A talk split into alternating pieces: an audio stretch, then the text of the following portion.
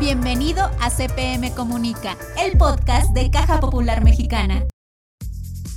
Hoy en CPM Comunica. Nosotros tenemos la obligación de contar con una estructura de, de, prevención del lavado de dinero. Uno de los principales retos en materia de PLD es la certificación de los oficiales de cumplimiento. Decir que está correcto que una persona que dice que, que gana 5 mil pesos me esté depositando 800 mil pesos, ¿no?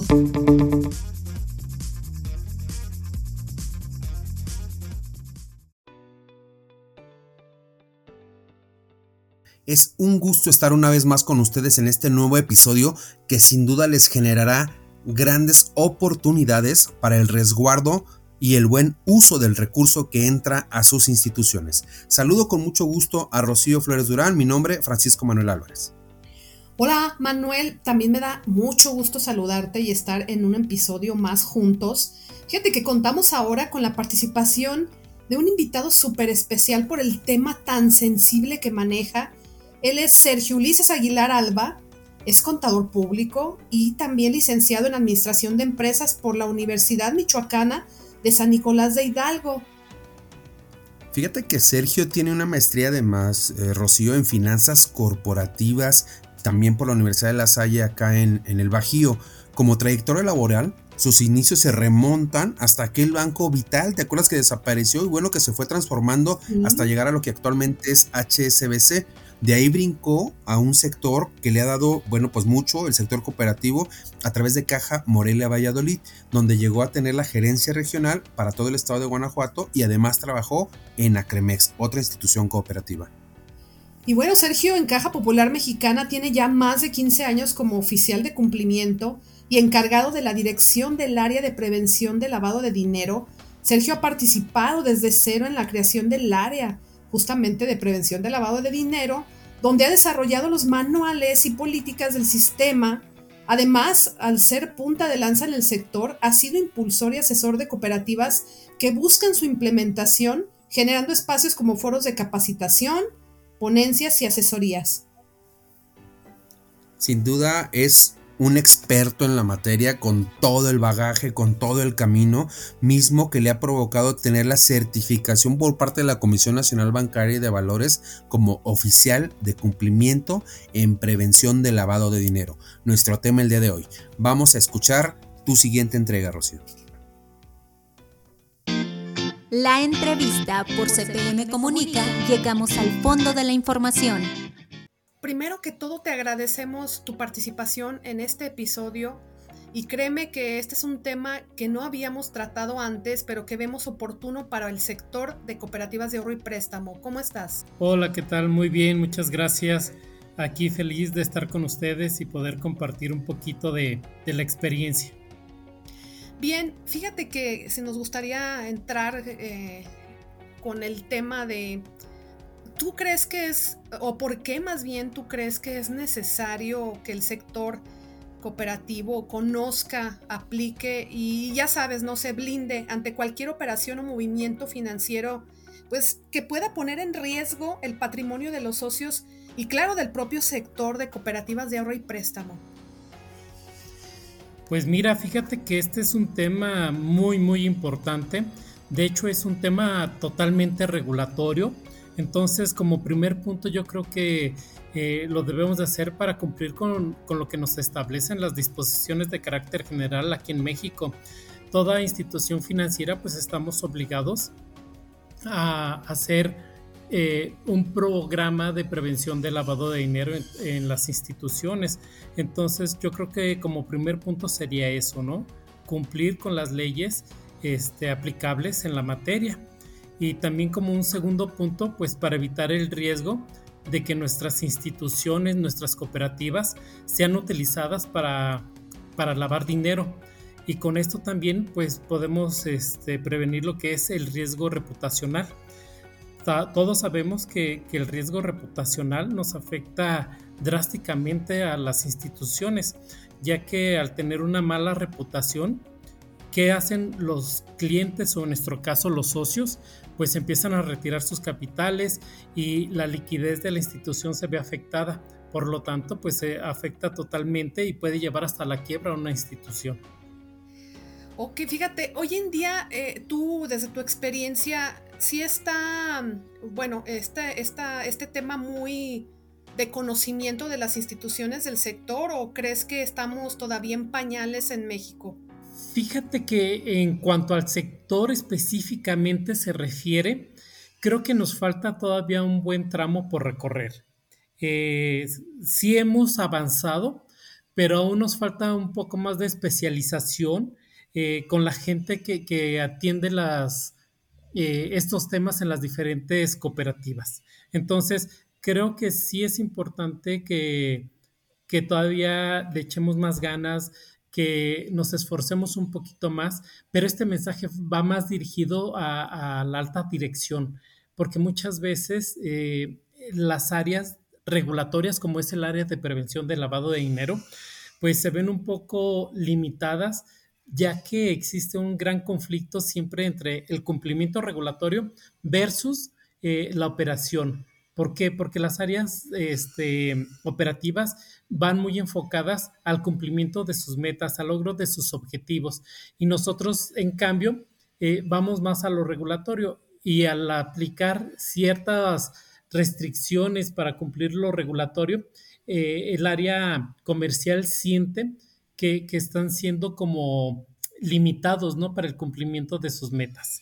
Entonces ahora esto nos lleva, Sergio, y tú estarás de acuerdo, a que para contar con un, blindaje y cumplir en temas de ley, este, desde la supervisión que reciben las instituciones, hay que contar con una estructura, entiendo, ¿verdad? Una estructura interna que las organizaciones puedan tener. Y aquí sí me gustaría que, nos, tú nos platicaras eh, por qué entonces sería importante que las cooperativas, que el sector cuente con esta estructura de prevención de lavado de dinero y financiamiento al terrorismo. ¿Y, por qué? Bueno, ya, es una repetición, pero sí es como muy enfático este tema. Claro. Mira, sí es muy importante que, se cuente con una estructura. De hecho, por, eh, por ley, nosotros tenemos la obligación de contar con una estructura de, de, prevención del lavado de dinero. Esta estructura está formada por dos partes que viene siendo un comité o la conformación de un comité de comunicación y control y por una persona que es nombrada oficial de cumplimiento. Este oficial de cumplimiento es la persona que se encarga de aplicar todas las políticas o verificar que se cumplan las políticas, los procedimientos, todo el proceso para la prevención del lavado de dinero. Fíjate que también es muy importante. Sería como el policía, sería como el policía, como que así lo percibí, a lo mejor lo percibí erróneo. Eh, más que policía, fíjate que, que yo lo vería más como una persona que se encarga de ayudar a blindar a las instituciones para evitar que ingrese dinero proveniente de actividades ilícitas o del crimen organizado este, ¿Por qué? Porque si nosotros eh, permitimos eso, ya estamos permitiendo la primera etapa del proceso de lavado de dinero que es cuando ingresa el dinero en efectivo a las instituciones. Entonces nosotros más bien somos los encargados como de la seguridad, ¿no? Como eh, el oficial de cumplimiento viene a ser como esa persona que, que, debe de estar atento, alerta a todas las operaciones, a todos los movimientos que realizan nuestros socios con la finalidad de evitar lo que ya te acabo de comentar. Entonces, de tu, experiencia, eh, eh, ¿qué y cómo se recomienda integrar esta estructura de trabajo, Sergio? Ah, ok. El Comité de Comunicación y Control, la misma regulación nos dice que deberá de estar formado al menos con tres personas. Una, eh, que debe de ser alguien del Consejo de, Administración, este, el director general y en nuestro caso tenemos al oficial de cumplimiento. Pueden ser más personas ya de acuerdo a cada institución como determine que, que que crea que les funciona mejor, eh, eso lo pueden hacer, ¿no? Pero mínimo al menos deben de ser tres personas. Y en cuanto a la estructura o al número de elementos que deberá de tener el área de o las personas que dependen del oficial de cumplimiento, pues aquí es importante decir que debe de ser acorde a los movimientos o a las operaciones que, se realizan dentro de, la institución. Es decir, que tenga la capacidad eh, eh, esta área de poder atender, analizar, verificar cada una de las operaciones que, se realizan. Entonces, todo va a depender en función del número de operaciones, número de sucursales, número de, de socios con los que cuente cada institución. Entonces, esto es una de, las tareas que tiene que, verificar plenamente el Comité de Comunicación y Control. Debe de cerciorarse de que su área de, PLD sea lo suficientemente grande para, realizar estas actividades. Entonces, ahora vámonos en materia de transparencia. ¿Qué retos eh, de esto de prevención de lavado de dinero tiene el sector de, sociedades cooperativas de ahorro y préstamo, Sergio, sobre todo en México y desde tu experiencia también de América Latina? Fíjate que uno de los principales retos en materia de PLD es la certificación de los oficiales de cumplimiento. Si bien es cierto que actualmente eh, en México no es obligatoria la certificación, el ente regulatorio en nuestro caso en México, la Comisión Nacional Bancaria de Valores lo maneja eh, como si sí fuera una obligación, cuando en realidad no está estipulado en ninguna, en ninguna disposición.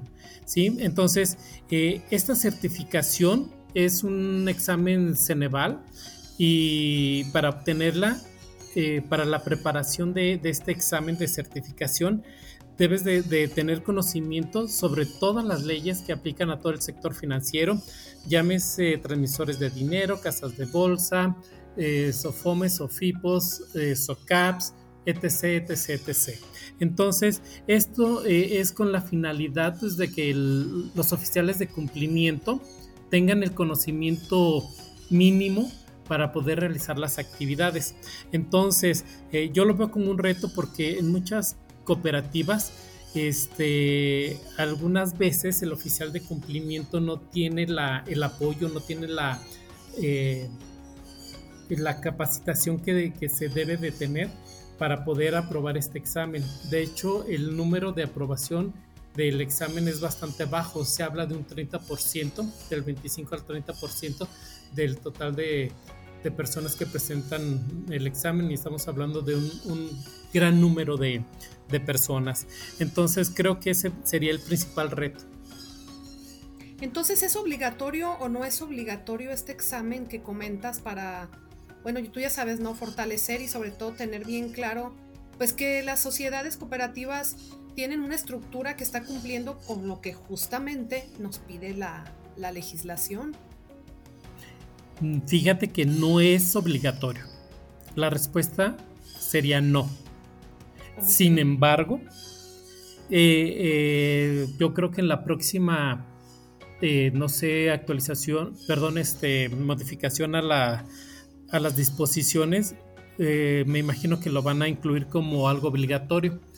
Entonces, este, pero actualmente al día de hoy, 21 de septiembre, creo que de hecho no está estipulado en ninguna ley ni en ninguna disposición.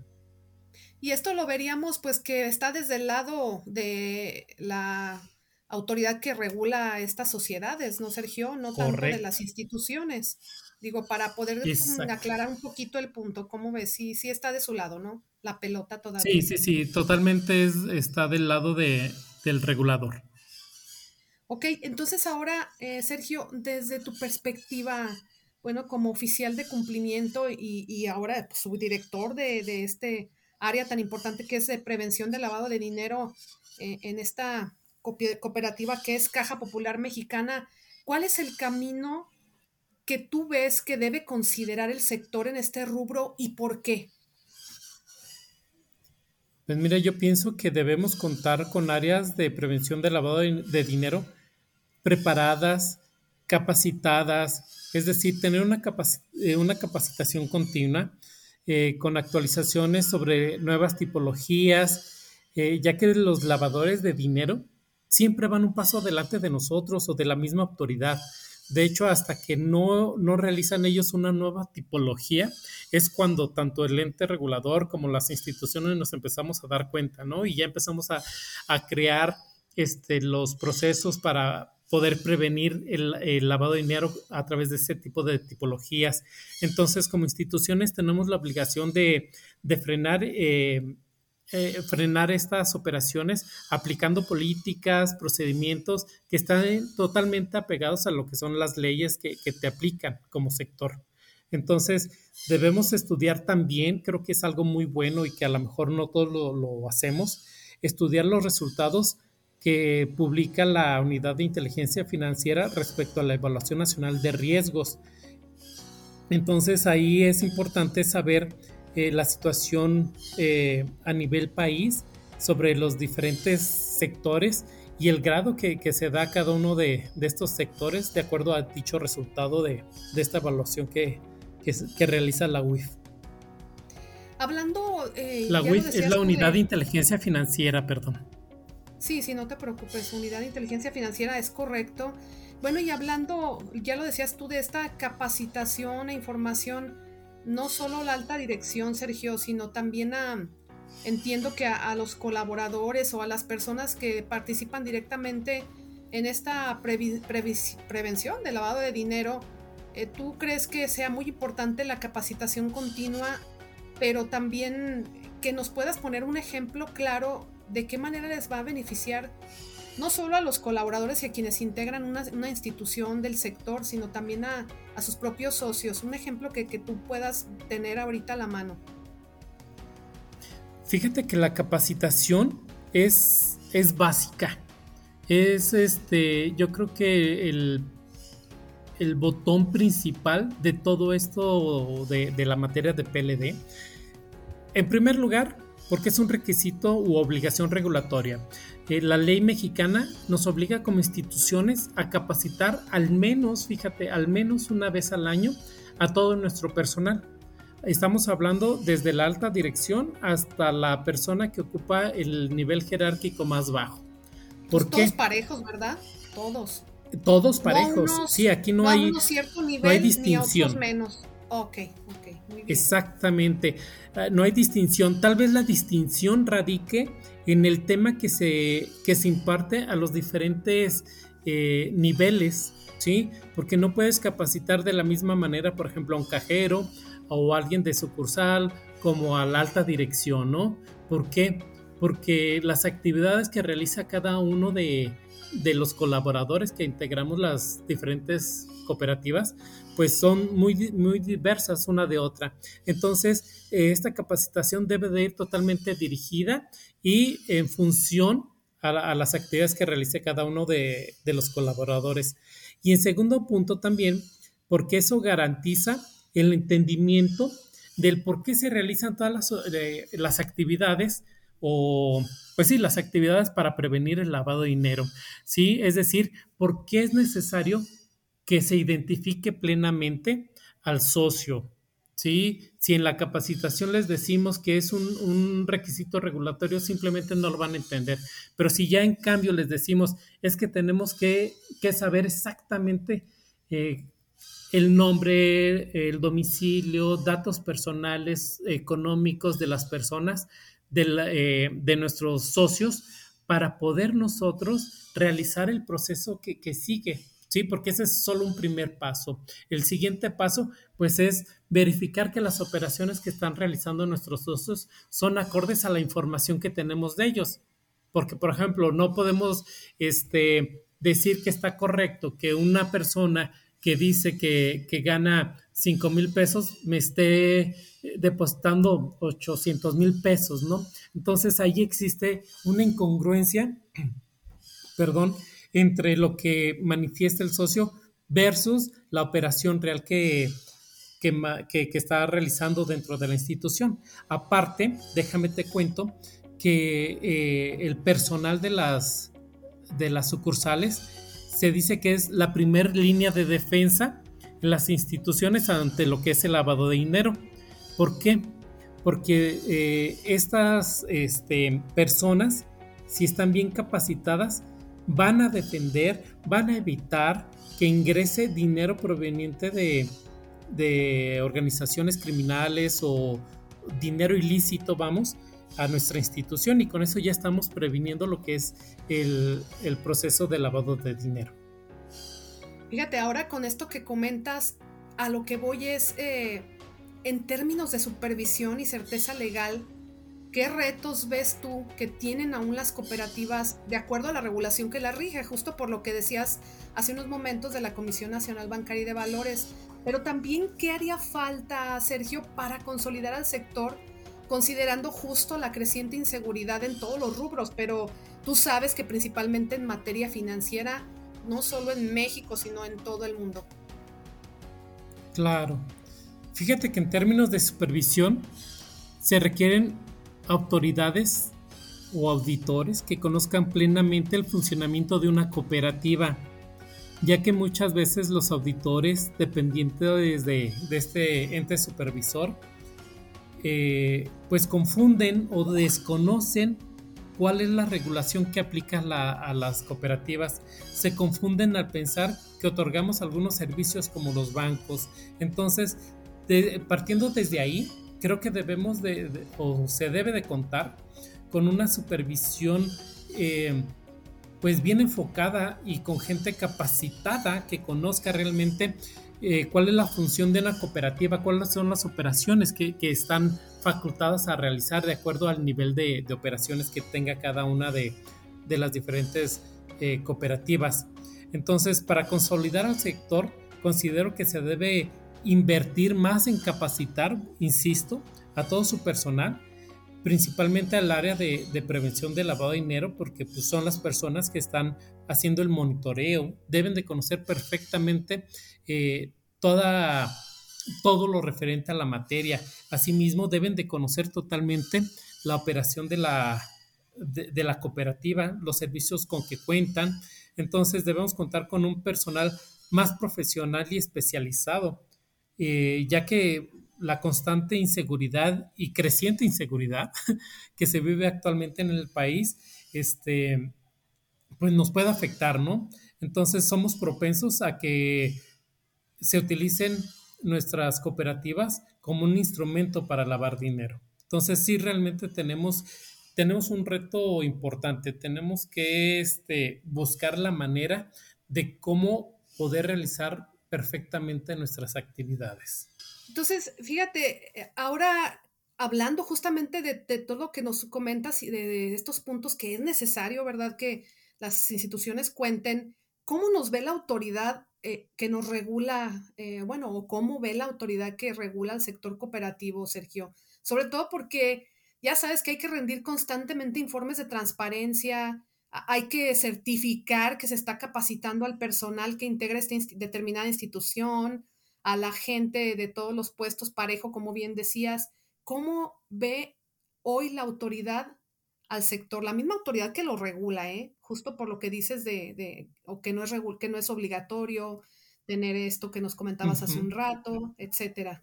Sí, fíjate que a nivel sector considero que la autoridad debe de, de enfocar sus revisiones de acuerdo al tamaño de cada una de las instituciones, porque el requerimiento regulatorio es igual para todos.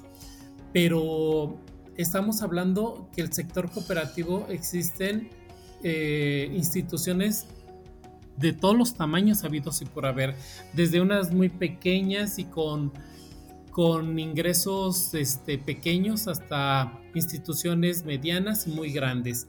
Entonces, eh, yo considero que ahí está un poco disparejo, ¿no? La, forma de medir.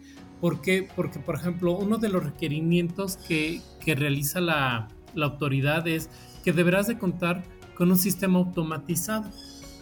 Entonces, si vas a hacer, eh, perdón, si vas a hacer la adquisición de un proyecto, de un sistema ya este, eh, que existe en el mercado, es importante decir que es una inversión bastante fuerte. bastante fuerte, la cual algunas cooperativas no pueden realizarlo, no pueden darse ese lujo, entonces optan por realizar un desarrollo interno.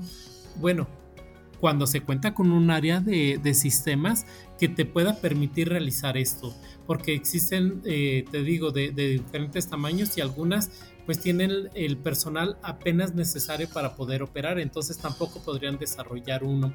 Entonces, viendo este tipo de, de, diferentes tamaños de instituciones, creo que debería de ser también, eh, en base a eso, el requerimiento regulatorio. Pues muchas gracias, Sergio. Ha sido muy enriquecedor hoy este tema, eh, en lo particular, créeme, porque hay cosas también que desconozco y que sin embargo me llaman mucho la atención. Yo espero que este episodio pues también pueda nutrir a muchos de nuestros escuchas y les ayude, ¿verdad?, en sus funciones o en su día a día, incluso en su, en su propia vida, para tener más atención en, esto, en estas situaciones y en estos temas que, que necesitamos seguir cuidando. Eh, muchas gracias, Sergio, fue un placer y espero que no sea la última vez que estés con nosotros. Caja Popular Mexicana tiene plataforma y aplicaciones digitales que facilitan la operación de los más de 3 millones de socios desde cualquier lugar. Descárgalas, úsalas, promuévelas. Rocío, qué grandes oportunidades se presentan para muchas instituciones eh, financieras en términos generales, porque esto es un, un problema que se está generando en muchos lugares, ¿no? Un recurso lícito que llegue a las instituciones o el ilícito que no llegue. Eso también es sumamente importante. Fíjate que las oportunidades también son para el sector y para todos los escuchas, y me incluyo en esto, porque es un tema tan sensible, Manuel, que como bien dices, hay que seguir blindando a las instituciones financieras aquí en México y sobre todo estar conscientes tanto los que son colaboradores como los que son funcionarios y niveles ya directivos e incluso nuestros propios socios que tengan esta certeza y seguridad de que sus ahorros, su recurso, pues está bien, bien resguardado en las cooperativas y en el propio sector. Y esto solamente depende de contar con un buen conocimiento en esta materia, pero sobre todo tener esta vigilancia continua que tú ya bien comentas y que nos ha ya platicado Sergio. Fíjate que el contar con un espacio adecuado, eh, sabemos que es difícil, a veces las cooperativas son pues no tan grandes, no tan vastas en el término de la, estructura, pero siempre hay que tener un ojito en este, en este tema que es sumamente importante porque un, recurso que ingrese a una institución eh, de un lugar de donde no debe de llegar, echa a perder el trabajo de todo. Esto es trabajo colaborativo, este es un ahorro cooperativo que buscamos el beneficio para todos, que por supuesto se tiene que cuidar. Sabemos que todo es apegado a la legalidad, todo es buscando una regulación adecuada y para eso, bueno, pues ocupamos tener este tipo de lineamientos que nos permitan tener un recurso sano, con objetivos sanos y por supuesto con gente pues honrada y trabajadora que pueda soportar todo este impulso del cooperativismo. Y de esta forma, queridos amigos de CPM Comunica, el podcast de Caja Popular Mexicana, es como nos despedimos, no sin antes invitarlos a que nos sigan escribiendo en la dirección de correo electrónico cpmcomunica-podcast cpm.com. Ahí vamos a leer todos sus mensajes pónganos los temas que quieren tratar, alguna institución que quieran que, invitemos y por supuesto gente de valor que ha venido a nutrir todo este sector de cooperativas, de banca social, que podemos seguir sumando y compartiendo con ustedes. Agradecemos por supuesto el apoyo la fortaleza que nos da en la producción nuestro compañero Héctor Eduardo Canchola y por supuesto a toda la gente que trabaja para que estemos nosotros aquí al frente de ustedes. Muchísimas gracias y nos vemos la próxima. Ha sido todo, pero antes de irnos, te invitamos a seguir nuestras redes sociales, Facebook e Instagram, Caja Popular Mexicana, Twitter, arroba Caja Mexicana y nuestro sitio web www.cpm.com. Esto fue CPM Comunica, el podcast de Caja Popular Mexicana. Hasta la próxima.